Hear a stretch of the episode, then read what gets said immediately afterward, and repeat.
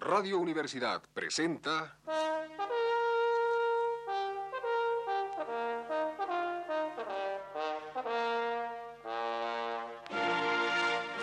Testimonios.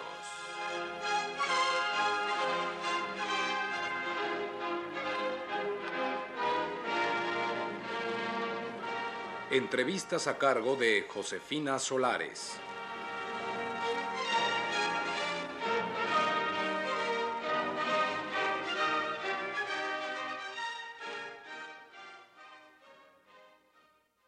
Esta noche está con nosotros el doctor Santiago Ramírez, quien nos hablará de los problemas del psicoanálisis frente a la problemática actual.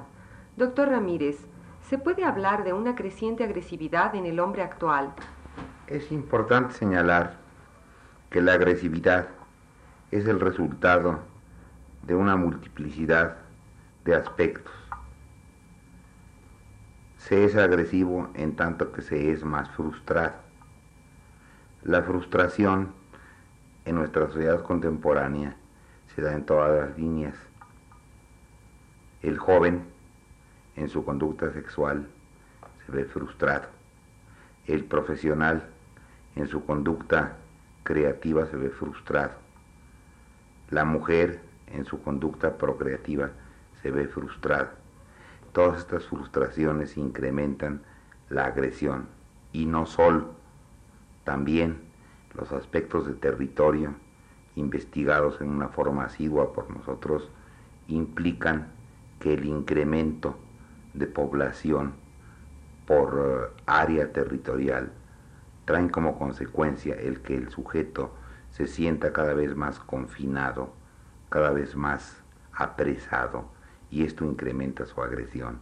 El hombre moderno efectivamente, en tanto no plantee los problemas de su territorio, de su realización, será cada vez más agresivo.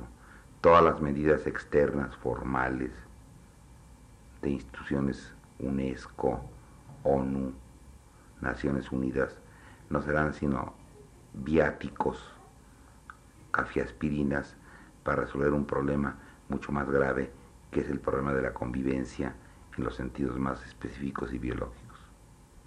Doctor, ¿considera que el psicoanálisis está viviendo un momento de crisis?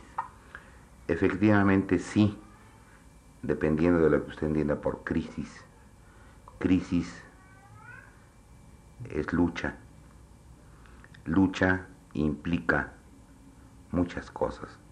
Una que es sustantiva es, si usted me plantea el problema de crisis desde el punto de vista del psicoanálisis como terapia o del psicoanálisis como método de investigación, yo creo que el psicoanálisis como método de investigación se encuentra en su mayor auge, en su mayor momento, en su mejor momento.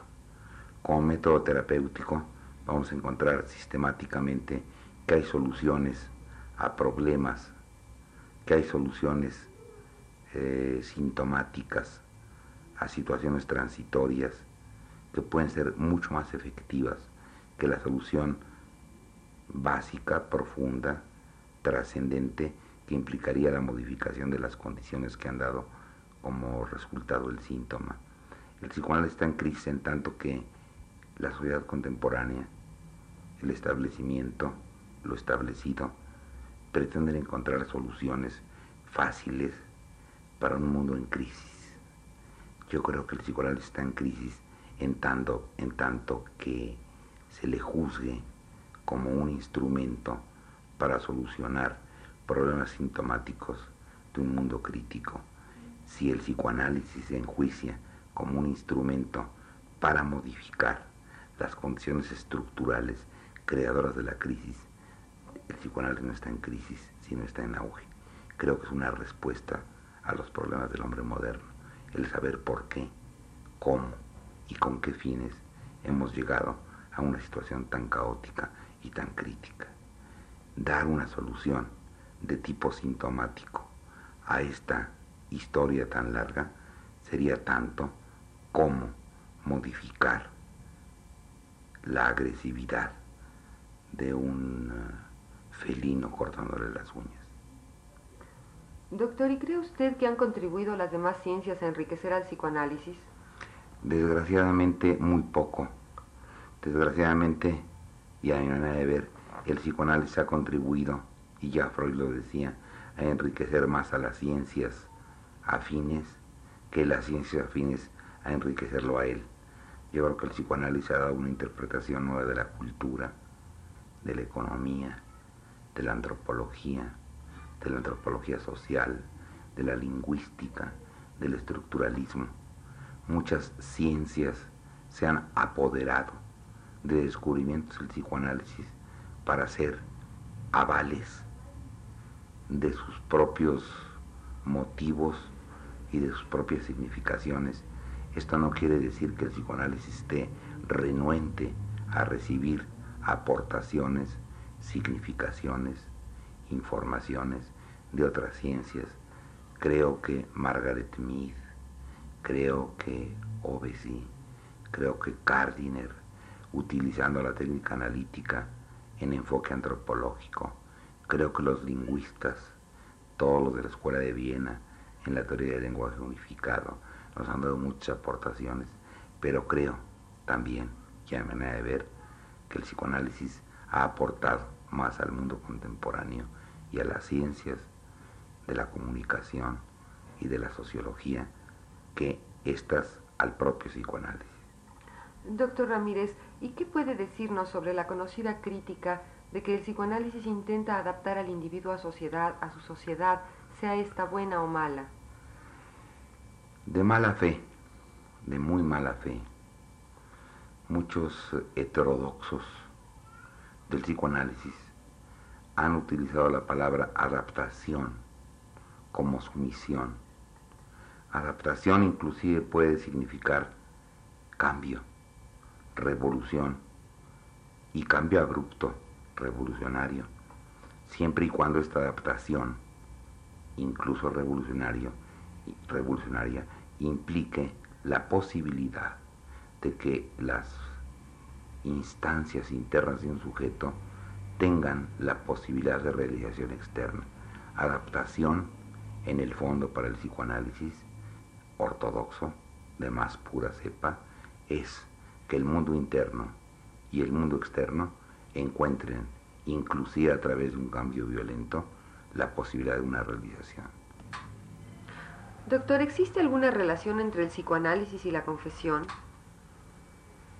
En sus inicios, Freud pensó que el método que entonces llamaba catártico tenía como parte de sus funciones, cosa que no ha perdido, la posibilidad de expulsar cuerpos extraños, recuerdos remotos, culpas, angustias, pecados, a través de la verbalización. Pensó que el síntoma era un sustituto de la abstracción. Pensó que en un cierto momento el sujeto expresaba en forma somática lo que no podía expresar conceptualmente. Sin embargo, Hoy en día, y desde muchos escritos ulteriores de Freud, sabemos que psicoanalizarse no es confesarse, psicoanalizarse es entenderse. Los curas nunca han, nunca han entendido al pecador, simplemente lo han absuelto. Nuestro papel no es absolver nuestro papel es entender. Entender por qué, cómo, cuándo, de dónde, para qué y con qué fin. Doctor, ¿cree usted que el psicoanálisis es un movimiento estático o un movimiento dinámico? Ay, creo que es profundamente dinámico en muchas líneas, no solamente en cuanto a cantidad, en cuyo caso más de 100.000 artículos se han publicado desde el nacimiento de Freud como cuerpo de doctrina hasta nuestra actualidad, sino también desde el punto de vista cualitativo. Siento, pienso y estoy profundamente imbuido de la idea de que el psicoanálisis ha sido profundamente dinámico. Dinámico no solamente en los continuadores de Freud, sino en el propio Freud. Leer a Freud es una experiencia profundamente dinámica. En la actualidad tengo un seminario continuo sobre la obra de Freud. Va a ser un seminario que durará cinco años. Es una relectura que me ha hecho aprender cómo leer a Freud, cómo subrayarlo, cómo generar sus cambios, sus vicisitudes, sus humildades y sus genialidades. Freud, en la actualidad, sigue siendo una frescura para mí y un gran coraje. Frescura en tanto que veo y leo el genio y coraje en tanto que no lo poseo. Muchas gracias, doctor. Esta noche entrevistamos al doctor Santiago Ramírez, quien nos habló de los problemas del psicoanálisis frente a la problemática actual. La humana es lo menos importante. No tiene interés cuáles son los verdaderos requerimientos del ser humano para un buen vivir. Lo que interesa es en algunas ramas de la industria, porque desde luego esto no es aplicable a toda la industria, sino en algunas ramas de la industria, lo que interesa es su ganancia, la reposición de sus inversiones, no el ser humano tal cual. Esto plantea un dilema que creo que es claro.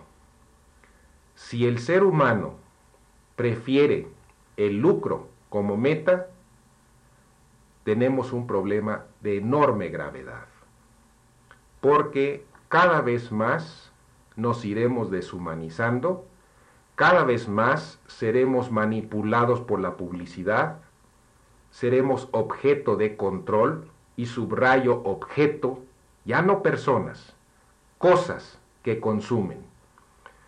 La otra meta posible es que sea primordial la calidad de vida. ¿Qué quiero decir con esto? Calidad de vida es que podamos vivir en ciudades hermosas, soleadas, llenas de áreas verdes, rodeadas de áreas verdes, en las cuales todos los habitantes, independientemente de su ingreso, tengan el derecho a un buen vivir.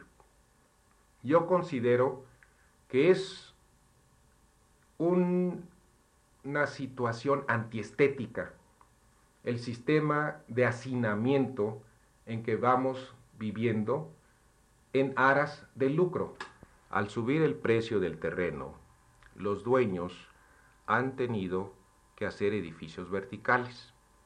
Estos edificios verticales tienen pequeños apartamentos con mala iluminación solar, con pésima aireación en ocasiones y no son lugares habitables, pero el hombre se ha ido acostumbrando a lo feo a través del proceso de industrialización.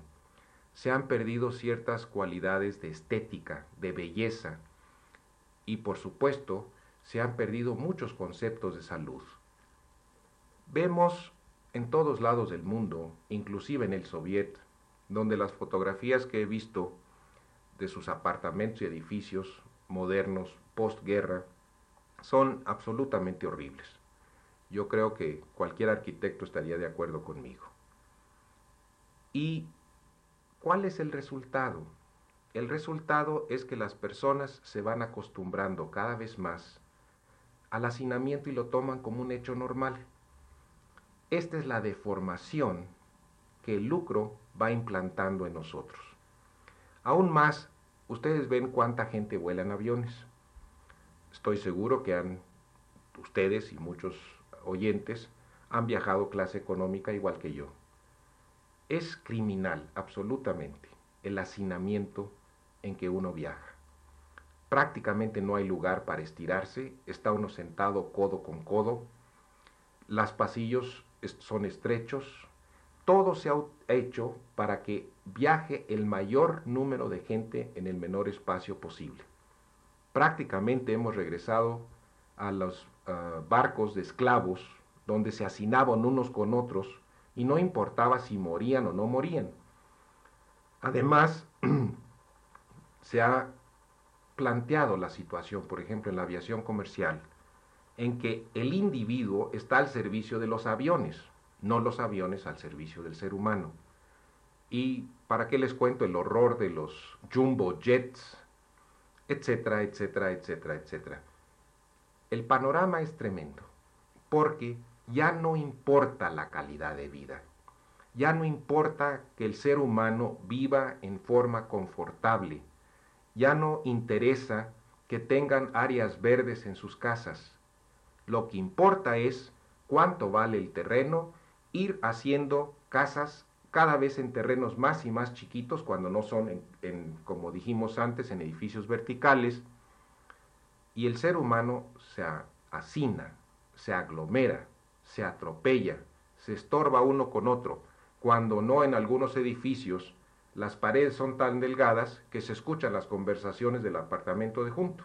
Esto lo viví yo mucho en Estados Unidos durante el tiempo que estuve allí haciendo estudios de posgraduados y me han contado que en algunos edificios modernos en México sucede lo mismo. Es una verdadera lástima. Se ha perdido todo el sentido de privacidad. De hecho, nadie tiene privacidad. Consecuentemente es muy común que cualquiera hace ruido. Entre más ruido, mejor, sin respetar a su vecino. Tenemos el ruido de, motonetas y motocicletas. Hay tanto que decir al respecto, pero se nos acaba el tiempo, por desgracia, y tal vez en alguna otra ocasión pudiéramos seguir discutiendo el problema. Indudablemente hay una alternativa para el ser humano, como ya lo planteé. Si la utilidad y el lucro y hacer todo lo que es posible solo porque es posible, sin tomar en cuenta ni la ética ni lo que pueda perjudicar al hombre, entonces hay muy pocas posibilidades para nosotros. Pero si lo que va a ser importante es la calidad de la vida, servir al hombre por el hombre, respetar la vida en todas sus manifestaciones, entonces indudablemente hay una gran esperanza. Yo creo que esta esperanza solo va a ser plausible si los intelectuales y los científicos se unen y luchan por esta meta. Indudablemente la masa humana, si es consciente del problema de la industrialización en pro del lucro, puede también ayudar. Pero esto no está en mis manos.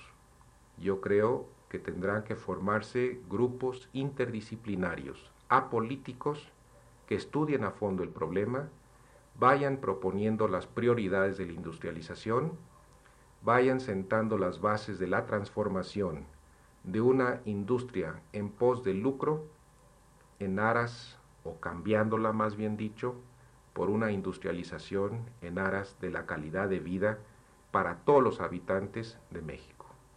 Muchas gracias. Esta noche estuvimos en el Instituto Mexicano de Psicoanálisis con el doctor Jorge Silva, quien nos habló de la psicopatogénesis del dinero, tema que abordó en una reciente conferencia. Radio Universidad presentó...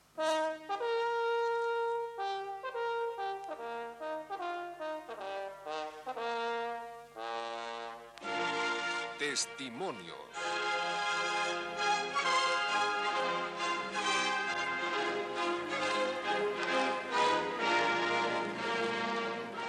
Entrevistas a cargo de Josefina Solares.